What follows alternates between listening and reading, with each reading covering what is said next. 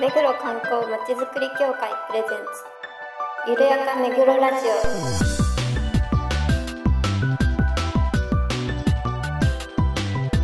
この番組は目黒に関することをゲストを交えてゆるやかにお届けする観光トークバラエティです。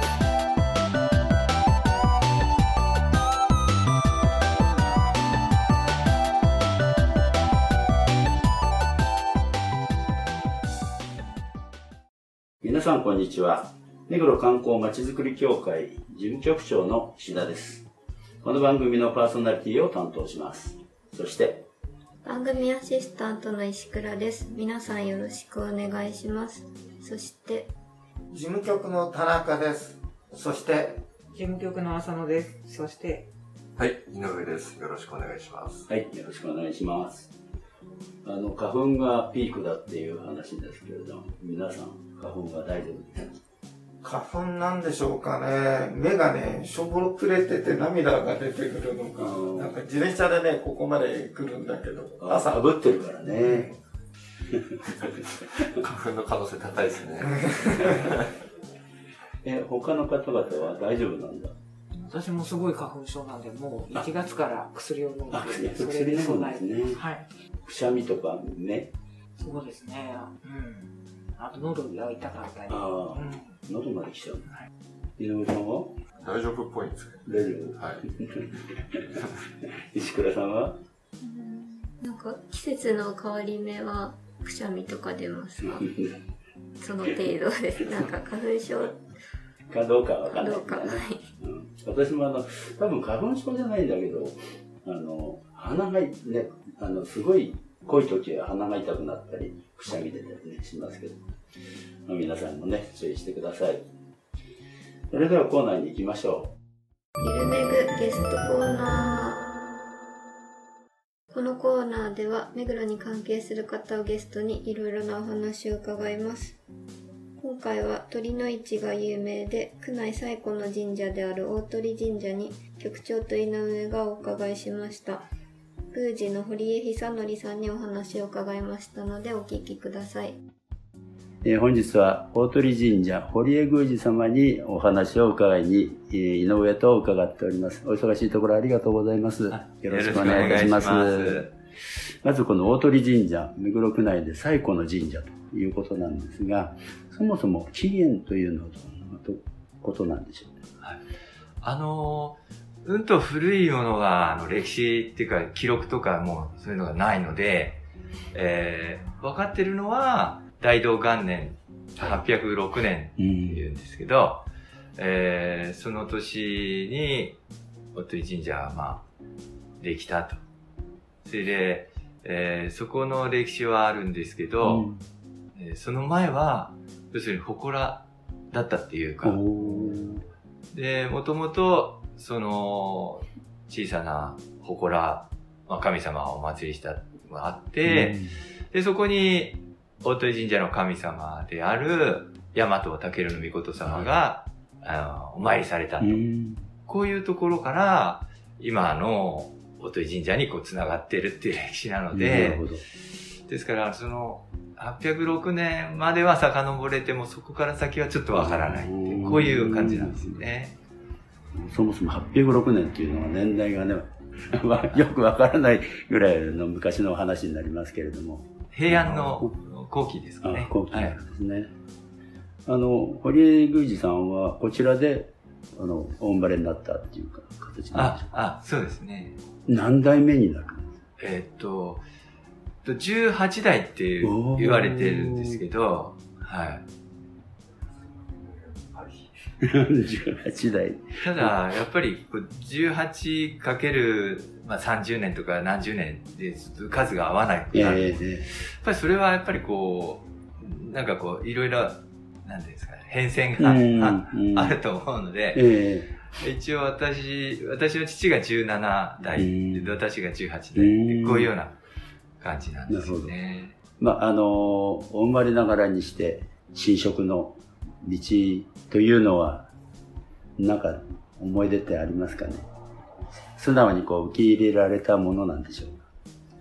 うーんと、やっぱりその、うーん、まあ、父の姿とか見てれば、やっぱり、ああ、あの、すごいなとか、うん。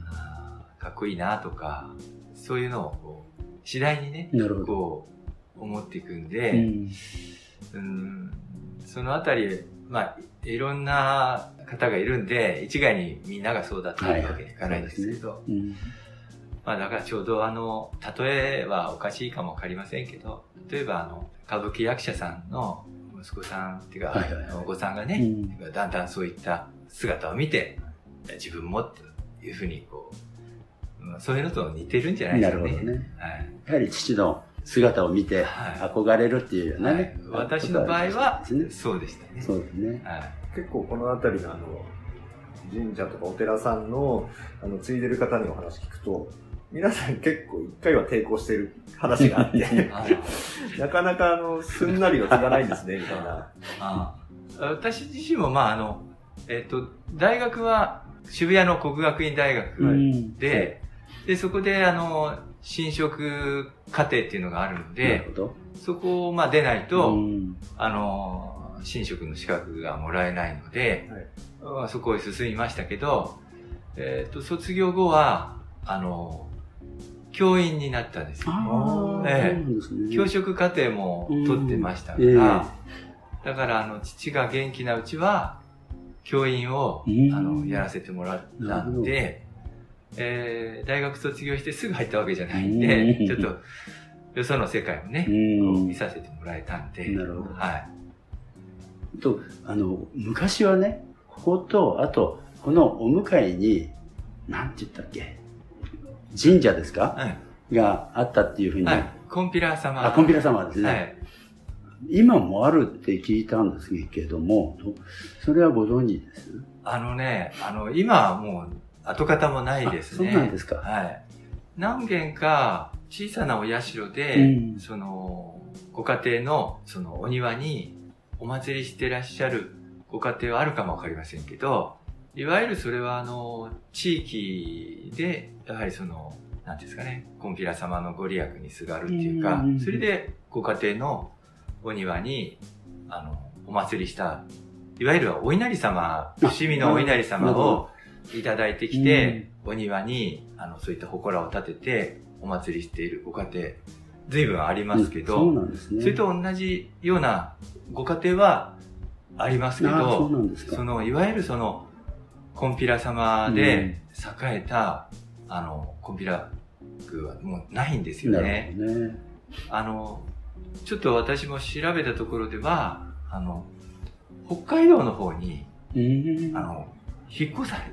あえそうなんえ。ですか。なんか、お引っ越しっていうのも変、えー変に思うかもわかりませんけど、なんかそんなことを、なるほど。あの、言われてますね。そうですね北海道の方に、その、移った先のお寺さんもあるみたいなんですけどな、るほど。あと、あの、こちらのお話になりますけれども、まあ、大鳥神社っていうのと、目黒稲荷社っていうのが、脇のところにね、あると思うんですけど、その関係っていうのはどんな感じなんですか？あその、えっ、と、大鳥神社っていうのは、まあ、えー、大和武尊の御様と、はその、お妃様、はい。おつ立花姫の御様と、で国の床立ちの御様、うん。この国の床立ちの御様がもともと、えー、いらっしゃった神様じゃないかって言われてますけど、その三柱の神様をご本殿にお祭りして、で、お隣の目黒稲荷社、稲荷神社っていう方には、い、わゆる宇賀の御霊様っていうあの、お稲荷様ですね。それに、スサノオノミコト様。それから、あの、火結びの神っっていうのかな。あの、火の神様。それから、水早めの神様、御事って水の神様ってその四柱を、これ、昔からお祭りしてるんですよね。ですから、あの、五本社もあるけど、昔から、あの、その、五分社みたいなのもあったんですよね。これあの、あの、古古い、あの、江戸時代の絵図みたいの見ても、やっぱり二つ書いてあ、残っあ、はい。そうなんですね。もともとだから、あの、お稲荷様もあって、うん。まあ、お稲荷様といっても、そこには、あの、宇賀の御霊様って、いわゆるお稲荷様だけじゃなくて、うんうんあの、今お話ししたような神様も一四緒に、柱はいいらっしゃるという。はい、そうなんです。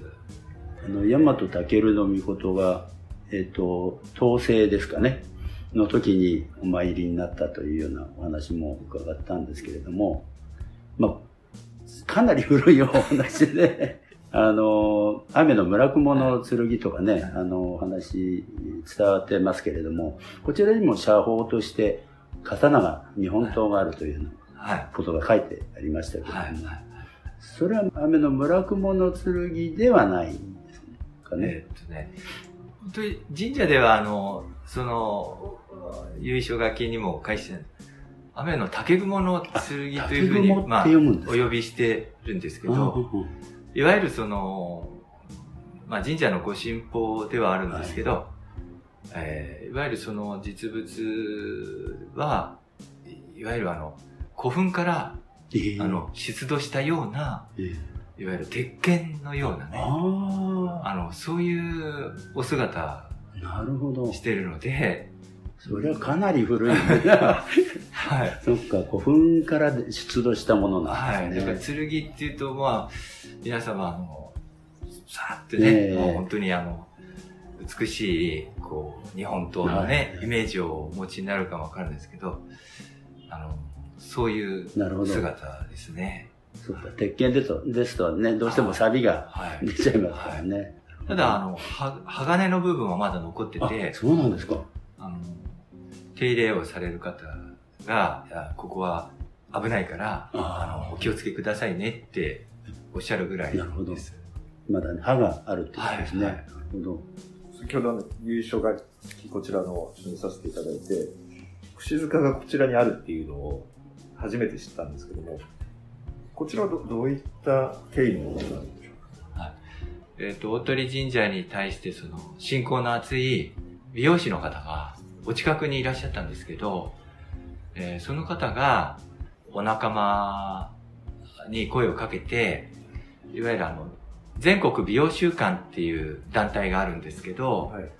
そちらの美容界の方々が、いわゆるその自分たち業界のその心の拠り所にしたいっていうことで、昭和、えー62年、3年っていうんですかね、ちょうどあの、平成にな63年から64年に、はい、とところですね。なその、そのあたりの時代なんですけど、この境内うに、んこの、こうん串塚っていうのを建立されて、で以来ずっと現在まで、あの、ずっと毎年毎年、あの、お祭りを続けていらっしゃいます。なるほど。はい。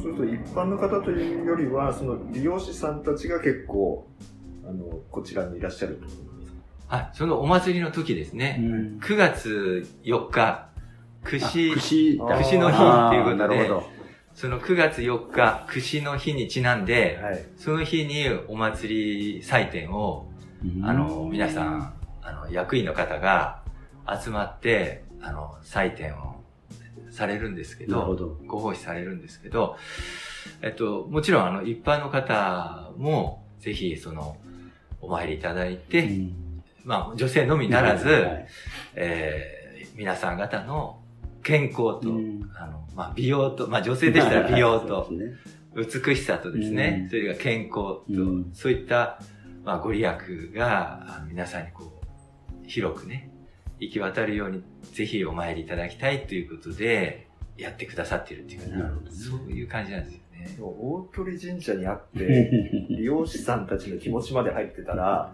なんか、すごいご利益ありそうですよね。だよね。そうですかでもこれ知らなかったですねえは初めて知い。り収穫ですね。本当本当。あとあの、えっと、11月になるとあの、鳥の市がね、有名なんですけれども、そもそも鳥の市の起源っていうのは何かあるんですか？はい。あの、鳥の位置、いわゆる熊手の位置ですね。はい。熊手の位置っていうのは、これはあの、あの、なんですかね、あの、足立区に花畑っていう場所があるんですが、そこに大鳥神社ってあるんですね。。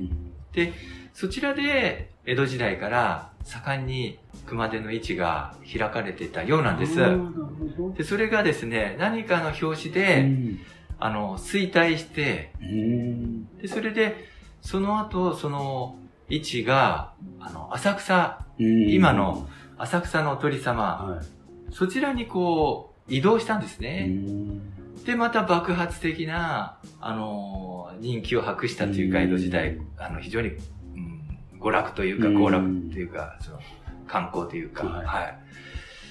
で、その頃ですね、ちょうどあのー目黒不動前に、はいはい。あのー大黒屋与兵っていう、まあ、あー人がいて、で、その仲間の人たちと一緒にですね、浅草から、その、熊手を取り寄せへて、ーで、もともと鳥神社ではなんかその、農具市を冬、うん。要するに秋の終わり頃ですかはい終ね。わった後ですかね。農具市をやってたらしいです。で、その位置に持ち込んうで、んそれでその飾り熊手っていうか熊手の縁起物をえ売ったのが、これがまた皆さん喜えばれて、うんで、徐々に徐々にもう、その、農具市じゃなくて、熊手の位置に。そう、本当そうですね。はい。それで今の形になって。そうなんですね。まあ、熊手と、うん、大鳥神社と、じゃあどうしてそんな つながりかなって、うん。それからどうして鳥の位置っていうのかなっていう、そうですね。これもよく皆さん、うん。あの、聞かれることですけど、でまず鳥の位置っていうのは鳥の日に開催される位置だから、あ、そうですね。だから鳥の位置っていうんですね。あそうであの鳥の日っていうのは、いわゆる十二支のはい。鳥で、年にも、えー今年は、えーうさぎ年ですけど、はいはい。あの、毎日の一日一日、日にちにも、あの、十二支が振り分けられてまして、うん。その鳥のい、鳥の日に開催される位置だから鳥の位置っていう、ですから、大鳥の鳥の字じゃなくて、え十二支の方の鳥えのあそうですね。字を使うっていう、うん。そういう意味なんです。なるほど。じゃあどうしてじゃあ、大鳥神社の神様と、じゃあその熊手が、うんじゃあ結びつくんだって、この、この話ですよね。はい、そうですね。で、これはあの、大和武の御事様が大鳥神社の神様ですけど、ちょっと話がちょっと長くなっちゃうんですけど、はい。慶光天皇のお子様だったんですねうん。大和武の御事って。で、あの、天皇様に命令されて、それであの、朝廷に、えーまあ、言うことを聞かない歯向かう、そういった人たちをこう平定をする。それがあの、大和武の御事様の、こう、いろんな伝説っていうか、うん、一生がそういった方なんですけど、で、最初、九州の方へ行はいって、え歯向かうっていうか、あまり言うことを聞かない皇族っていうか、そういう狩猟をですえね、まあ、あの、抑えて、そしてまあ、まあ命、まあいろいろな危険な目に遭いながら、命からがら、こう、都に戻られて、お父様に、天皇様に報告したら、それでは今度は東へ行って、で、また、あの、そういった、平定していきなさいと。こういう命令を立て続けにいただく。で、ご本人はもうがっかりしうて、ん。でもやっぱり天皇様の、お父様の言いつけですからえ、聞かざるを得ないし、それでまあ旅立たるんですけど、途中あの、伊勢神宮におばあ様にあたる大和姫の御事様っていう方がいらっしゃって、そちらに会いに行くんですね。でさ、おばあ様に、あの、いろいろこうなだめられて、えーあなたを期待してるから、お父様はあなたのことをね、とても頼りにしてるから、こういったあの大事なお役をね、えー与えたんだから頑張って、あの、えー行ってらっしゃいと。その時に、あの、お守り代わりに、剣と、それからあの、火打ち石、これをこう、渡すんですね。で、それをいただいて、それで気持ちを取り直して、えーじゃあ頑張ろうということで、また旅立っていく。それでこう、今の静岡県の焼津のあたりに来た時に、えーまあ、地元のその豪族有力な人たちにこう、騙し討ちというか、山に登らされて、えー登った時点で下から、麓から、あのうん、火をかけられて。山火事に巻き込まれてですね、死にそうになるわけです。ん。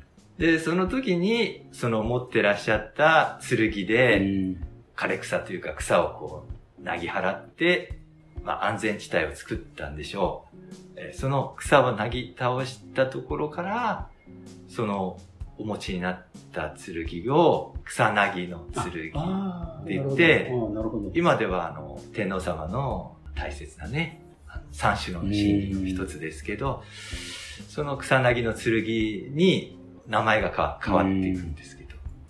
で、ただ、こう草を買って安全地帯作っただけではそれで終わりなんですけどうん、そこに火打ち石で、あの、火をつけうて、んこの火を逆に相手の方に押し返した。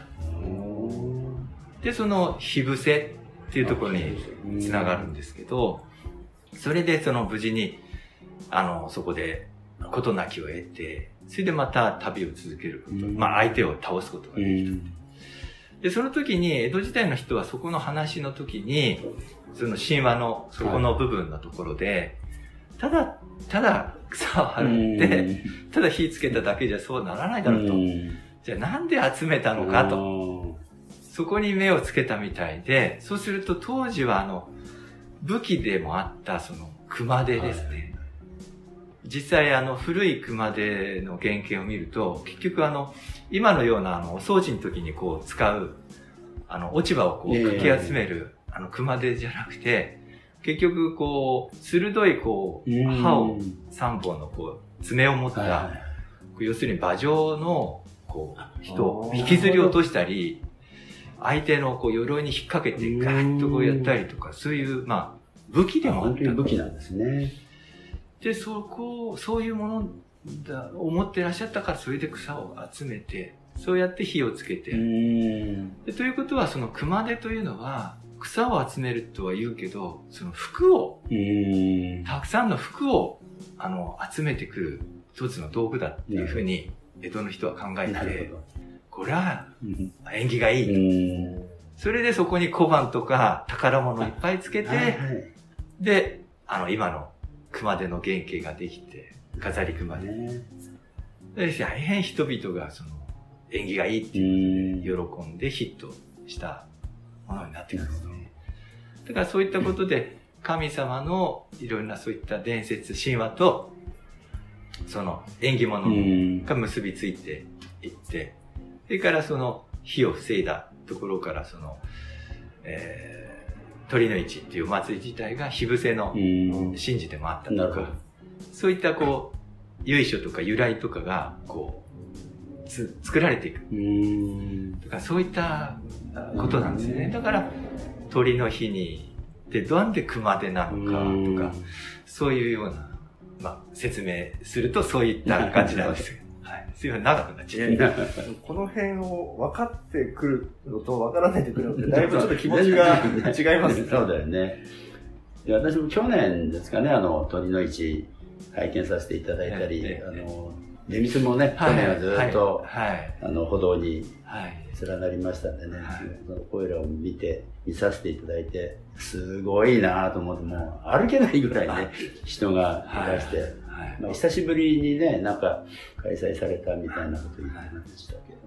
毎年報道されますもんね、こちらは。はい、そうなんですね。だから、やはりコロナがあったんうで、んやはりその、まあ対策も兼ねて、えーただ、熊手の位置をやめるっていうことは、これ伝統を一回こう火を消すみたいな感じになるので、そうですね。なんとか熊手の位置だけは残しうん、て、うん一度あの、露店さんは、はいはい。全部あの、お休みいただいた年があるんです。なるほど。それで、まあ、少しずつですけど、熊手の位置と、うんあとその、露店のはい賑わいっていうのも、徐々うにん件数を元の形に少しずつ、あの、戻していくようなことで、まあ、露店商の方も、そういったことを理解をしてくださって、ご協力いただいたんですけど、はい。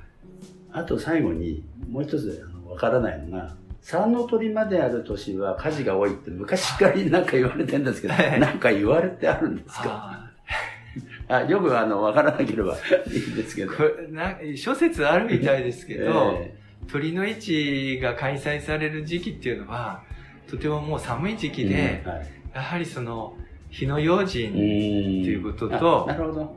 で、やっぱりあの、奥さんたちが、あの、ご主人がうん遅くまで、特にあの、一番、あの、有名なのは吉、吉原。はいはい浅草のお鳥様は、あの、吉原に近いですから。はい、そうですね。えー鳥の市行くよって言って、実はそれが口実で、そういったところで遊んで、なるほど。あの、だから早く帰ってらっしゃいってうん、価値が多いんだからとう。ん。こういうふうなことが、そういったことに結びついたんじゃないかな、なんていう説も。あるので、なかなかそれは、何が本当なのかっていう。はい。意外と身近な説。はい、どうもありがとうございます。えーお忙しいところ、今日は大鳥神社の堀江宮司様にお話を伺いました。どうもありがとうございました。失礼いたしました。堀江宮司へお忙しいところ、貴重なお話をしていただきましてありがとうございました。大変ね、面白いお話で、あなるほどなという ことがよくわかりました。あの熊手のね、舞ですとか、あと、おとあのお鳥様、鳥に、鳥の市ですか？この辺のね、いきさつもお話しいただいてありがとうございます。鳥の市っていうと、田中さんは結構毎年行ってるんですか？まあ、あのーお鳥様にはね、毎年行ってるってわけじゃない今までも何回かね、お伺いさせていただいたんだけど、人手がね、多くて、本当に本殿までお参りに行こうなんて思っても、全然行くのに、たどり着くのに大変っていうような状況下でしたね、そう、あの、今まではね。うん並ぶもんね。井上さんは鳥の市なんかは？行ったことないんです今回初めてちゃんと入って、それぞれの意味もちゃんと説明してもらえたので、ね。すごく良かったな。うん、本当に。浅野さんは？コロナに入るもずっと前に母と行って、うん。本当にすごい人手と、あと熊で売ってる人のすごい威勢がいい感じとか、すごく印象に残ってますね。記憶に残ってます。うん。三本締めをね、あの、買うとやってくれて、あの、ちっちゃいのを買う方はね、随分恥ずかしそうにしてる。方もいるんだけど、大声でね、やってくれる。で毎年、あの、大きくしていくのがね、あの、繁繁栄の証みたいなことでね、あの、商売してる方は買ってるようですけど。